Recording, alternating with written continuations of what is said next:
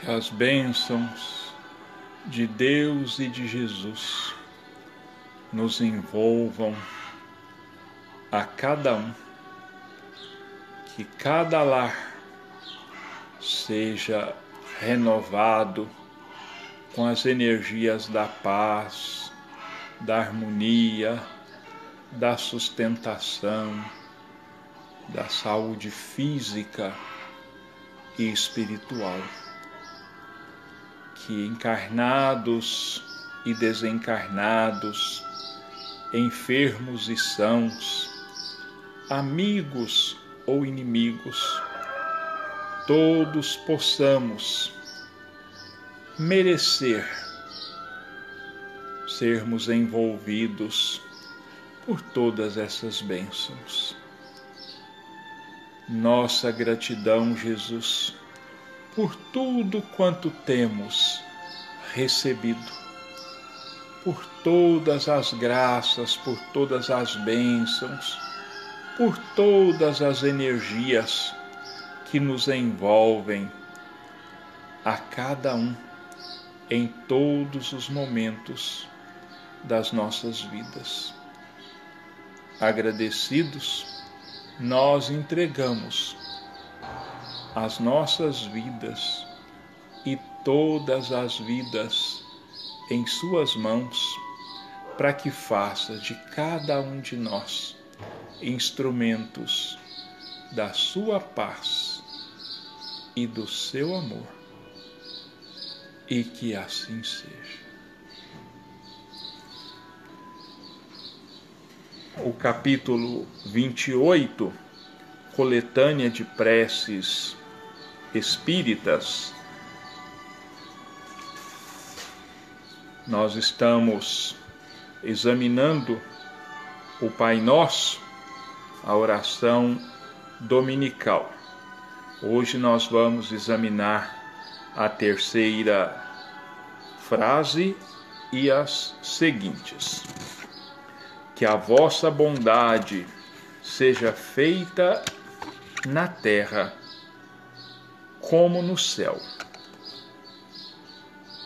Se a submissão é um dever do filho em relação ao pai, do inferior para com o seu superior, quanto maior não deve ser a da criatura em relação ao seu Criador. Fazer vossa vontade, Senhor, é obedecer vossas leis, submeter-se sem lamentações aos vossos decretos divinos. O homem a isso se submeterá quando compreender que vós sois a fonte de toda a sabedoria e que sem vós ele nada pode. Então ele fará a vossa vontade na terra, como os eleitos a fazem no céu.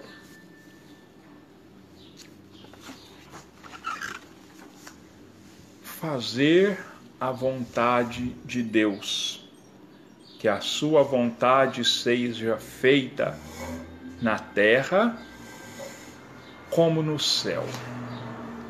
Quer dizer, estabelecermos o reino de Deus na terra. E como que isso vai acontecer? Com a submissão de todos os espíritos às leis de nosso Pai. Leis de justiça e de caridade. Admiramos da humildade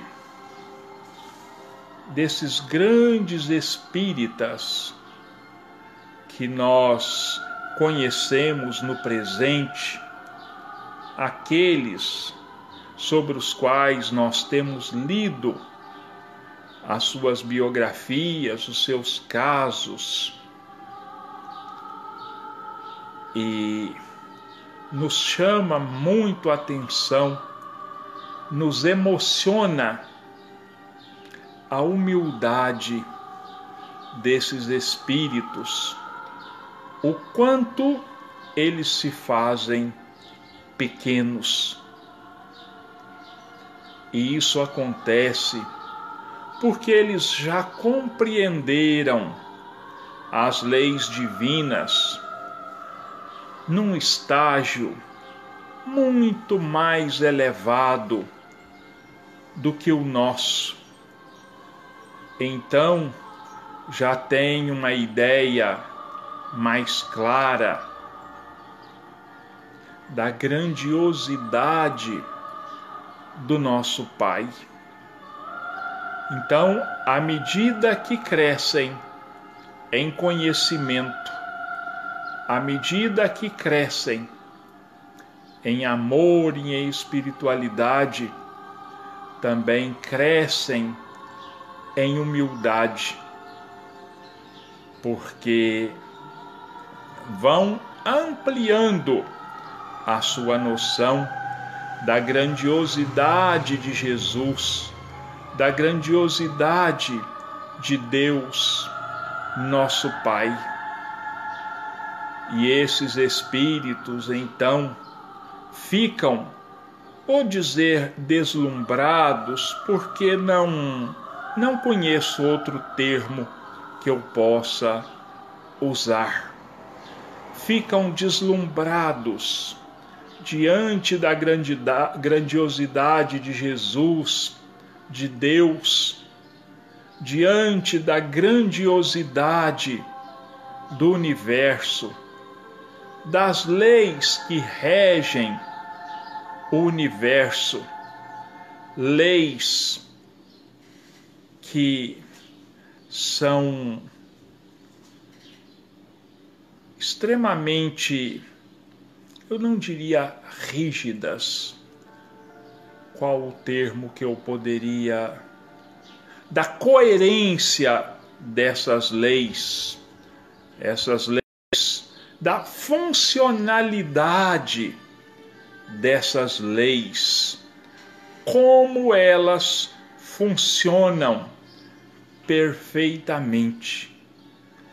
E isso então, vou usar de novo o termo por não ter um que eu possa usar.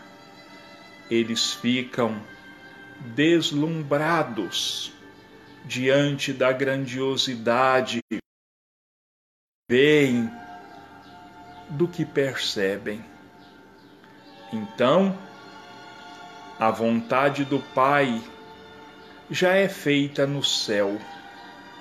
Falta agora que nós façamos com que elas vigorem, com que ela vigore também na terra, despertando também para a necessidade da compreensão dessa lei e compreendendo esta lei, nós vamos também ficar deslumbrados.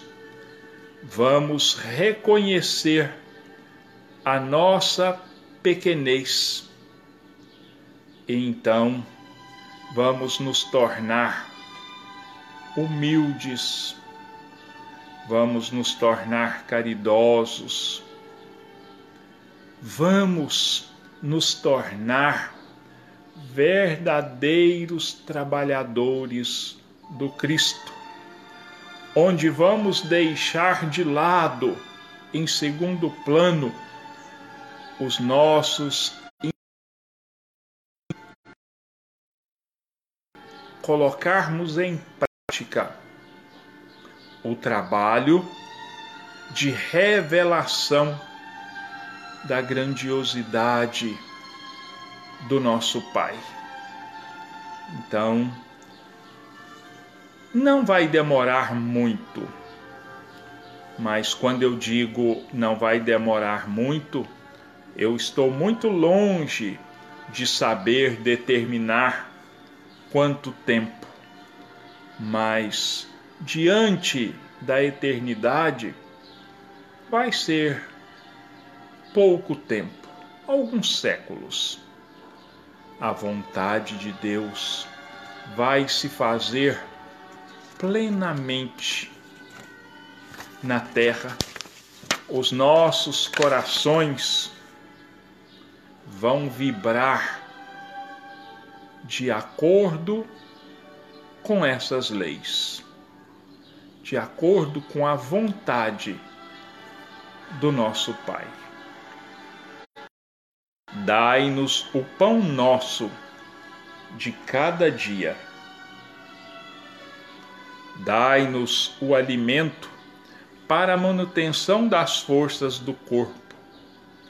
Dai-nos também o alimento espiritual para o desenvolvimento do nosso.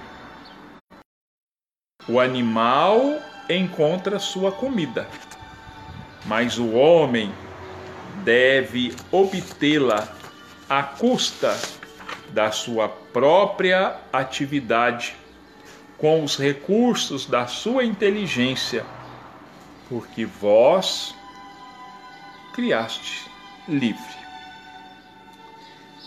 Vós lhe dissestes: Tirarás o alimento da terra com o suor do teu rosto. Por estas palavras, fizestes do trabalho uma obrigação para ele, a fim de que exerça sua inteligência na busca de meios para satisfazer as suas necessidades e também propiciar-lhe o bem-estar. Uns pelo trabalho material, outros pelo trabalho intelectual. Sem o trabalho, ele ficaria estacionário e não poderia aspirar a felicidade. Auxiliais o homem de boa vontade que chega a vós para o necessário, não aquele que se regozija na ociosidade, que tudo queria obter sem trabalho e sem fadiga nem o que procura, o supérfluo.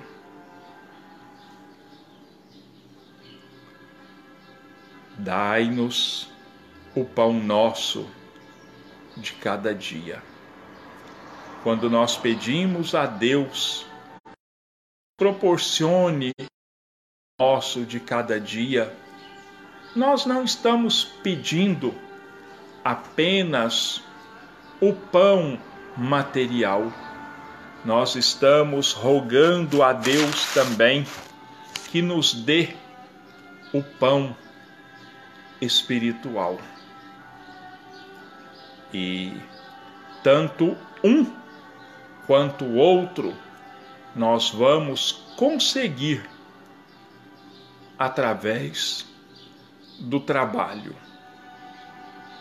O pão material através do trabalho material. O pão espiritual através do trabalho intelectual, do cultivo do nosso espírito. E o que é cultivar o nosso espírito? É buscarmos desenvolver a nossa inteligência, mas acima de tudo, desenvolvermos as nossas virtudes, tornarmos as nossas virtudes a cada dia mais depuradas, tornar as nossas virtudes a cada dia mais capacitadas a nos colocarmos a serviço do amor do nosso Pai. O pão material nós conseguimos através do trabalho. E Deus nos auxilia, porque fez do trabalho uma lei. Infelizmente, muitos de nós ainda se deixam levar pela ociosidade, pela preguiça e nada produzem. Outros, ao contrário, não se contentam apenas com o necessário e buscam também o supérfluo. E isso então, nos dois casos, é contrariar as leis de Deus. O ocioso, por não colocar em ação a inteligência, o discernimento que Deus proporcionou a cada um de nós. O segundo, pela sua ambição. Ele então as leis de Deus. É preciso que nós coloquemos a nossa inteligência, a nossa força física a serviço da nossa subsistência, auxiliando aqueles momentaneamente incapacitados de se proverem a si mesmos, o nosso trabalho vir ao bem do nosso próximo. Numa das questões do livro dos Espíritos, não tenho certeza se é justamente no trecho que fala da lei do trabalho, é, o Kardec diz, pergunta aos espíritos, mas existem pessoas que estão impossibilitadas de suprirem às suas próprias necessidades e correm o risco de morrerem de fome. Os espíritos responderam mais ou menos assim: numa sociedade verdadeiramente cristã, ninguém poderia morrer de fome porque o supérfluo da mesa de uns vai suprir as necessidades passageiras, temporárias dos outros.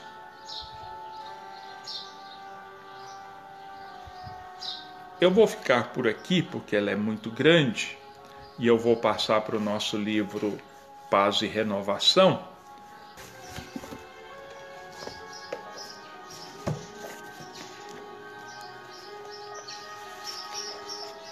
O item 45 do livro Paz e Renovação tem o título de Disciplina e Educação. Mente não se justificam silício e jejum sistemáticos a serviço da alma. No entanto, é justo empenharmos atenção e esforço na aquisição de hábitos dignos conducentes à elevação. Então, o espírito que assina essa página, Emmanuel, ele diz que o silício e o jejum sistemático não se justificam. O que é o silício? É aquele sofrimento que muitas pessoas procuram espontaneamente, judiando, torturando o próprio corpo. E algumas pessoas que se submetem a jejuns severíssimos, que com o tempo comprometem a saúde física dessas pessoas, pensando que estão trabalhando pela evolução da alma. Não, nós já vimos no capítulo 17 do Evangelho que é preciso que nós cuidemos do corpo e do espírito, que os dois precisam estar equilibrados, em boas condições. E então, nós precisamos trabalhar sim nós precisamos nos empenhar para conquistarmos hábitos dignos de nos conduzirem à nossa elevação espiritual. Então é preciso muito mais, é muito mais urgente a educação do espírito, a formação ou a reforma do nosso caráter considera que toda obra, por mais importante, principia no alicerce iniciemos as grandes realizações do espírito através de pequenos lances de disciplina. Se as maiores obras, as maiores construções começaram do simples alicerce. Também a, as nossas conquistas espirituais, elas começam de coisas simples, pequenas, humildes. Por exemplo, nós precisamos adquirir hábito da disciplina, da disciplina de nós nos submetermos às leis divinas e às leis humanas. Então, disciplina, obediência, tanto quanto possível, de a te desprenderes dessa ou daquela porção de ti mesmo, ou daquilo que te pertença, a fim de ajudar ou facilitar alguém. Nós precisamos ir anulando o que há de sombra em nós. Ele está dizendo aqui: aprende a te desprenderes a porção de ti mesmo, quer dizer, dos nossos vícios. Nós precisamos aprender a nos reformar, tanto quanto nós precisamos aprender a nos desprendermos das coisas materiais, a fim de ajudar alguém. Então, nós abdicarmos de um pouco daquilo que nós temos em favor do nosso próximo. Não desprezes a possibilidade de visitar irmãos em doença ou penúria, pelo menos uma vez por semana, ou de maneira a levar-lhes consolação e refazimento. Olha que orientação interessante, pelo menos uma vez por semana, visitarmos alguém adoentado, levando consolação, levando.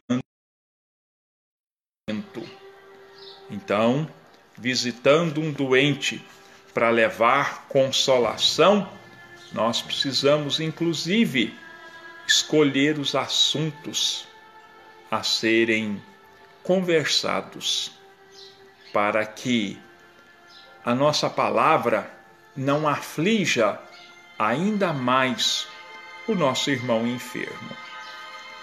Em cada sete dias, qual ocorre ao impositivo do descanso geral, destaca um deles para ingerir o mínimo de alimentação, doando o necessário repouso aos mecanismos do corpo.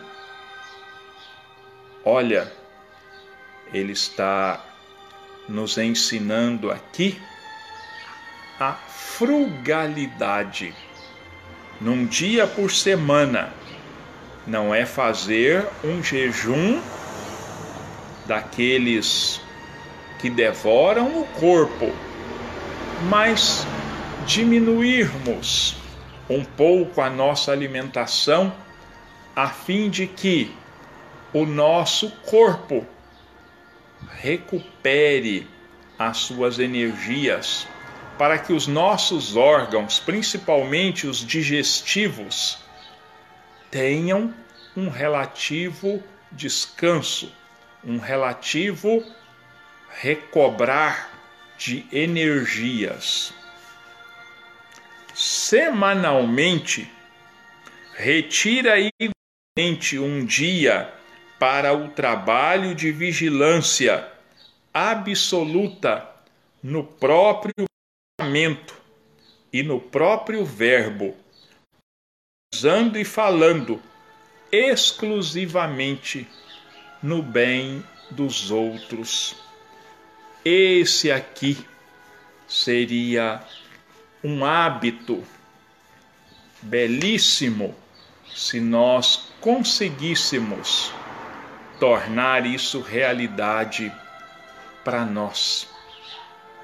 Um dia por semana, ficarmos sem falar mal de ninguém, sem criticarmos, sem apontarmos falhas ou defeitos, vigiando os pensamentos e vigiando as palavras apenas falando no bem dos outros, buscando observar e destacar o lado bom de cada pessoa do nosso conhecimento. Em cada ciclo de 24 horas, separa diminuta área de tempo, quando não possas fazê-la mais ampla, para estudo e meditação, silêncio e prece. Um momento no dia para nós mesmos, 20 minutos, meia hora, se não puder ser mais. Nós vamos nos retirar para um ambiente tranquilo, onde vamos fazer as nossas preces, onde vamos então estudar e vamos meditar.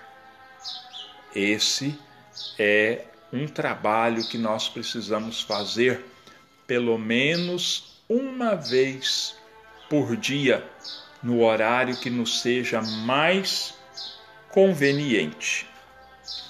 Faze por dia ou por semana um horário de serviço gratuito em auxílio aos companheiros da humanidade.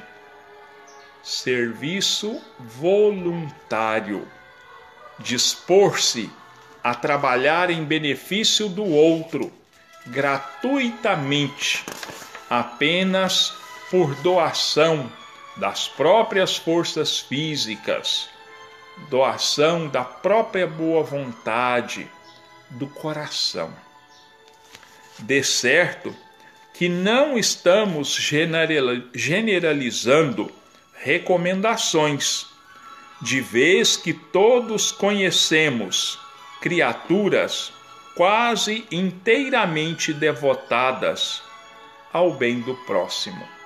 Então ele não está falando isso para todo mundo, porque já tem gente que já pratica esses exercícios de disciplina e de educação, como ele nos ensina aqui, trabalhando voluntariamente em benefício do próximo. Ainda assim, apresentamos o assunto de nós para nós mesmos, quer dizer, ele está falando, dizendo que está falando para ele mesmo também.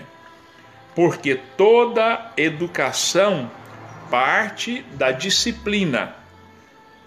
E para que nos ajustemos à disciplina nesse ou naquele setor da vida, será sempre invariavelmente preciso começar. Sem disciplina não há educação. Sem disciplina não há educação. A autodisciplina, a imposição a nós mesmos de determinados limites é de extrema necessidade. E já passou da hora de nós buscarmos exercitar tudo isso que o Emanuel nos ensina. E olha que nós já sabíamos disso, porque nós somos orientados desde que participamos de qualquer religião. Isso é sempre ensinado para nós de uma maneira ou de outra. Então, o que está faltando é vontade de pensar. O que está faltando da nossa parte é o pontapé inicial.